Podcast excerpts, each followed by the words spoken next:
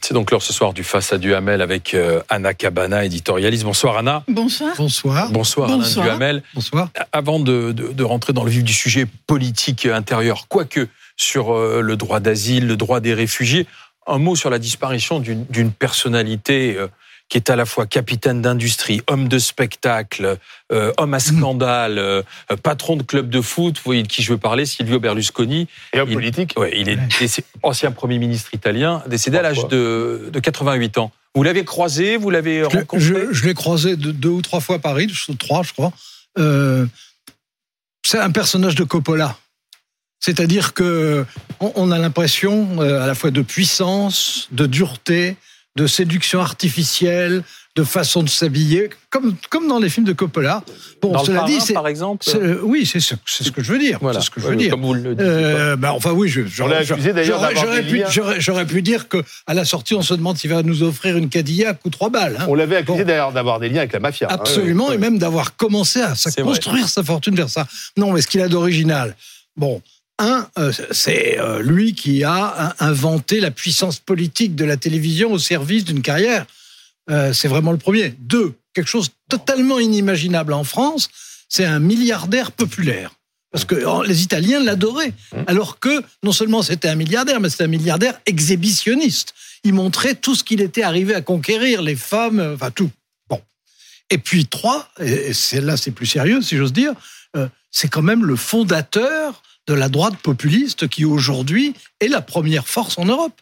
C'est vraiment lui qui a inventé ça. Est-ce qu'il Trump, Trump, fait penser à Berlusconi Mais Trump est un disciple. Ouais. C'est un avatar. Un avatar. Oui, mais un gros avatar. Un gros Et avatar. Vladimir oui. Poutine a salué son ami dans la disparition. Ah bah oui, mais il a toujours été pro-russe, bien entendu. Bien C'est un personnage de roman aussi, Anna Cabana. Mais oui, mais vous me regardez quand vous parlez de roman et vous avez raison. Mais en France, on n'a pas ça. On avait, on a eu Bernard Tapie, mais Bernard Tapie oui, sur l'autre. Voilà. Petite échelle. C'est ce que j'allais dire. C'est-à-dire que tout petit, voilà, mmh. mais on n'a pas. On n'a pas un encore. Petit on n'a pas l'équivalent français. On n'a pas l'équivalent français. Non, à part tapis, il n'y a pas. Tapis à gauche et en tout petit. Mais euh, non, non. On attend. On, on l'appelle de nos voeux. Hein, je sais pas. Euh, le, bah, le roman. Alors, venons-en au, au, au, fond de votre débat qui va avoir lieu maintenant pendant quelques minutes après la tragédie d'Annecy et le profil du suspect connu, syrien de 31 ans, euh, vivant en Suède, puis euh, ces derniers mois errant en France. On a entendu l'opposition de droite essentiellement s'emparer de la question du droit d'asile, de l'accueil des réfugiés pour le remettre en question. Alors cette question mérite-t-elle vraiment d'être posée ou est-ce que c'est de la récupération de bas niveau, de bas étage, Alain Duhamel? Bon, qu'il y ait une part de récupération, ça c'est une évidence. D'ailleurs, c'est frappant que la récupération était plus le fait de la droite que de l'extrême droite.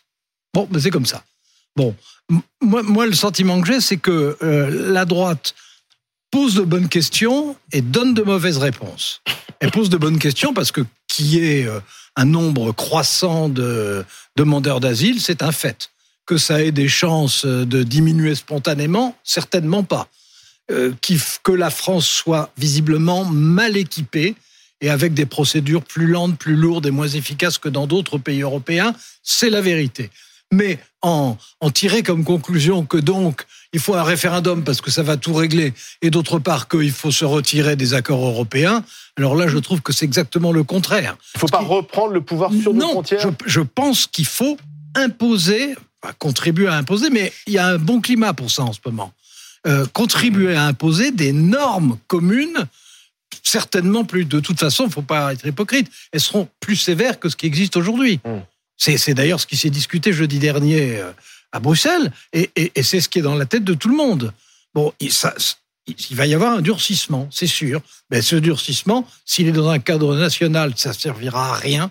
D'autant plus qu'on a quand même un système qui est, avec l'Allemagne, plus ouvert que les autres. Ce qui interroge dans le parcours de ce Syrien, c'est qu'il est censé vivre en Suède depuis dix ans, mais il a une obsession, c'est d'aller en France, demander l'asile en France. C'est-à-dire que la France est plus généreuse, plus accueillante. On se dit, il faut aller en France parce qu'il y a des aides sociales, parce qu'il y, y, a tout ça. C'est ça, il avait des aides sociales en France. Il avait, c'est d'ailleurs ce, dont s'est emparée euh, la droite, hein, ces 400 euros euh, d'aide sociale, euh, comme, comme étant la preuve de notre, de notre générosité et de notre, de notre laxisme. Mais ce qui est intéressant sur ce sujet de, l'immigration, c'est que Emmanuel Macron, euh, avant cette affaire d'Annecy et avant que la droite ne vienne, euh, enfin que les trois, euh, les trois ténors de la droite que sont Marlène Marlex, Ciotti et Rotaillot ne viennent euh, en une du JDD euh, pour taper du poing sur la table euh, à la fin du mois de mai. Emmanuel Macron, il avait tordu le bras d'Elisabeth Borne en disant il faut réinvestir ce terrain. Oui, ce, ce, ce, il faut durcir. Voilà, il faut réalité. durcir. Et en fait, ça veut dire que ce durcissement, en vérité, il était déjà, il était Mhm. déjà dans l'esprit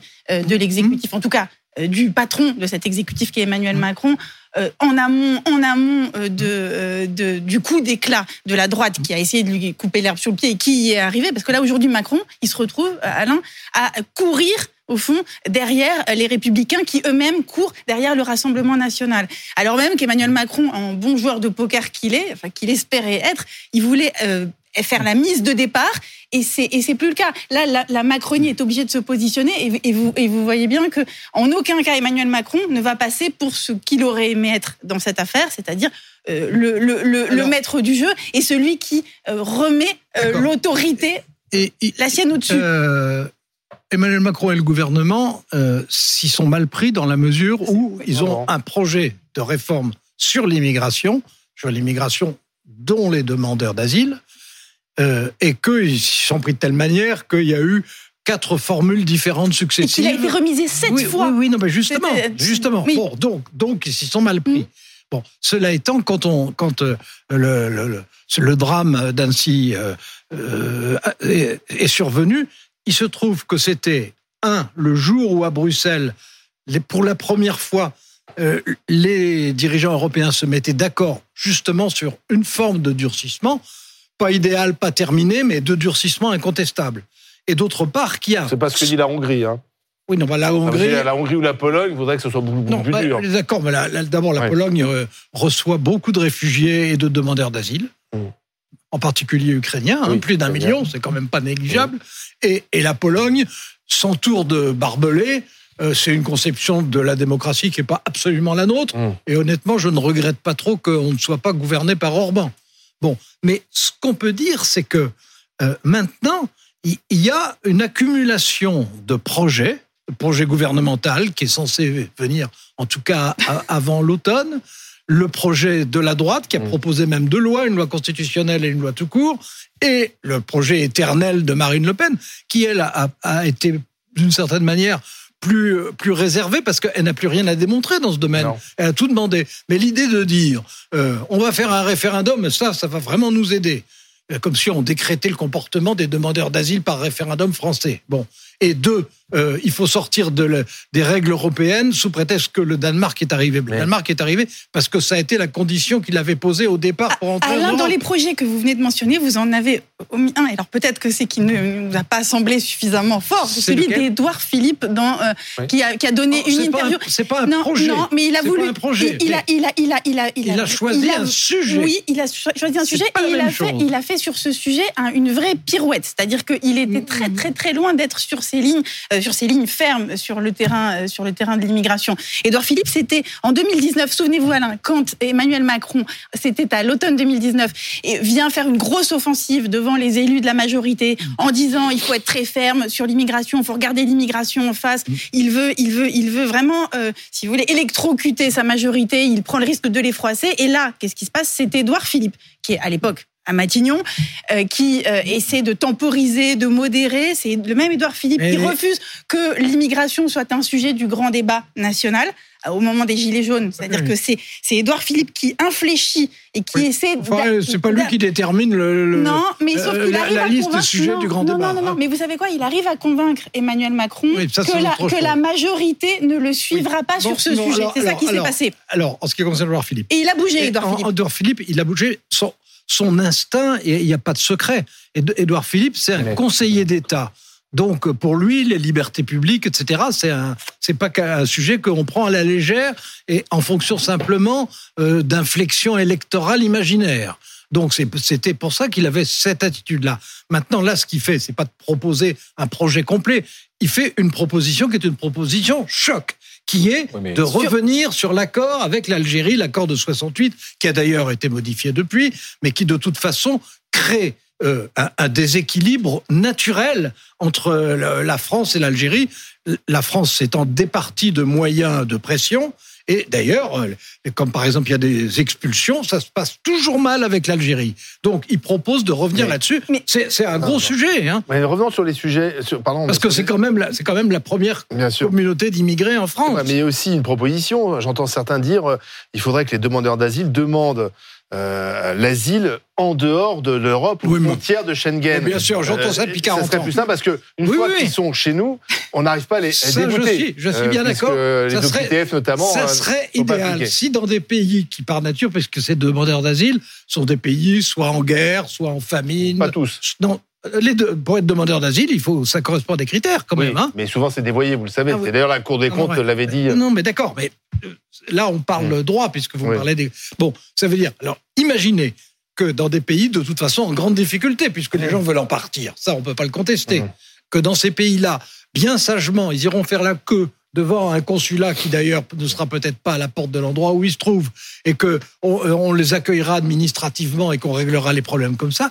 Là, là, c'est de l'imagination absolue. Il y aura malheureusement toujours des gens qui tenteront de traverser la Manche euh, sur des- dans des embarcations de fortune, qui euh, mourront noyés en Méditerranée.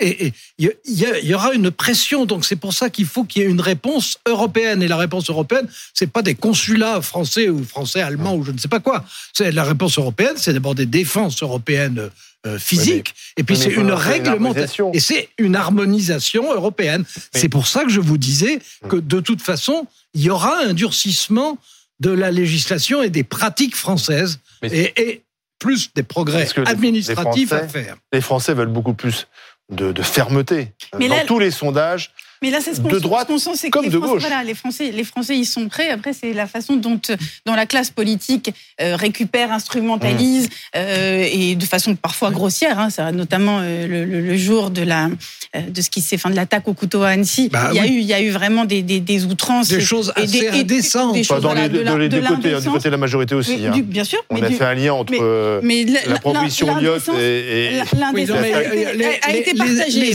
mais sont œcuméniques. Mais enfin, euh, c'est le, le maximum, mais quand même de dire, il a un turban, il est habillé en jaune, donc euh, voyez ce que Mais là, il y a- il y, a quand même, on voit, on voit que l'opinion, que l'opinion est prête, qu'il y a une, voilà, il y a une Non, maturité. il y a une demande Voilà, de l'opinion. Il y a- il y a même une pression, en vérité, euh, Oui, de enfin, il y a- il y a une La- La revendication. question, c'est qu'il faudrait y répondre de façon, de façon raisonnable, et c'est pas réaliste. Et, et, et, et c'est et en, européen, hein, comme comme on dit maintenant dans le débat, dans le débat public. C'est-à-dire qu'il faut pas, au lieu de jouer la question du, de, la, Oui. du- de la primauté du droit national Qui veut européen, dire- il faut une harmonisation euh, européenne. Ce qui veut dire Sinon, ça fonctionnera pas. Le durcissement, Oui, Alain, oui, ne oui. pourra, ne pourra fonctionner euh, véritablement si, on, si durcissement il y a que si ça passe euh, par l'Europe.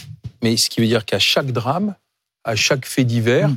on va avoir droit à des propositions et ce sera de la, de la surenchère à chaque fois de Alors, la part des uns a- et des autres. D'abord, il y a quasiment, sur l'immigration, une loi par an, et Mmh. elle a toujours été dans le sens du durcissement. Il n'y a pas eu de loi d'adoucissement. Or, pas il y en toujours a. efficace. Donc, parce Mais, que- mais non, mais ça marche pas. Oui. C'est bien pour ça que je vous dis que ça ne marche pas sur le plan seul. Il faut bien sûr qu'il faut améliorer en France, aller plus vite, être moins bureaucratique, et surtout avoir des propositions faites à ceux qui sont acceptés parmi les demandeurs d'asile comparables à celles de nos voisins. Autrement, forcément, ils viendront plutôt en France qu'ailleurs. C'est- C'est c'est vraiment du bon sens. C'est ce qu'ils font, c'est ce qu'ils font déjà absolument. un peu. C'est- Mais- oui, Bah, c'est- mais oui. C'est mais Bah oui. ce qu'ils font un peu parce Bah qu'on oui. propose davantage. Donc il faut une harmonisation européenne. Il y a quand même quelque chose effectivement qu'il faut avoir en tête, c'est que s'il y a un mouvement inexorable euh, d'immigration, il y a aussi dans l'ensemble de l'Europe, pas simplement en France, dans l'ensemble de l'Europe, il y a un mouvement de rejet très puissant des populations et que c'est la première fois depuis les années 30 en fait où il y a des phénomènes de ce genre. C'est-à-dire où il y a vraiment une donc il est temps mobilisation d'agir. il faut, bah, il, il faut améliorer ce qui est améliorable. Il faut le faire sur le plan national. Je le répète, en gagnant du temps, en étant plus strict, et en avançant. Et euh, il faut, sur le plan européen, avoir des normes communes.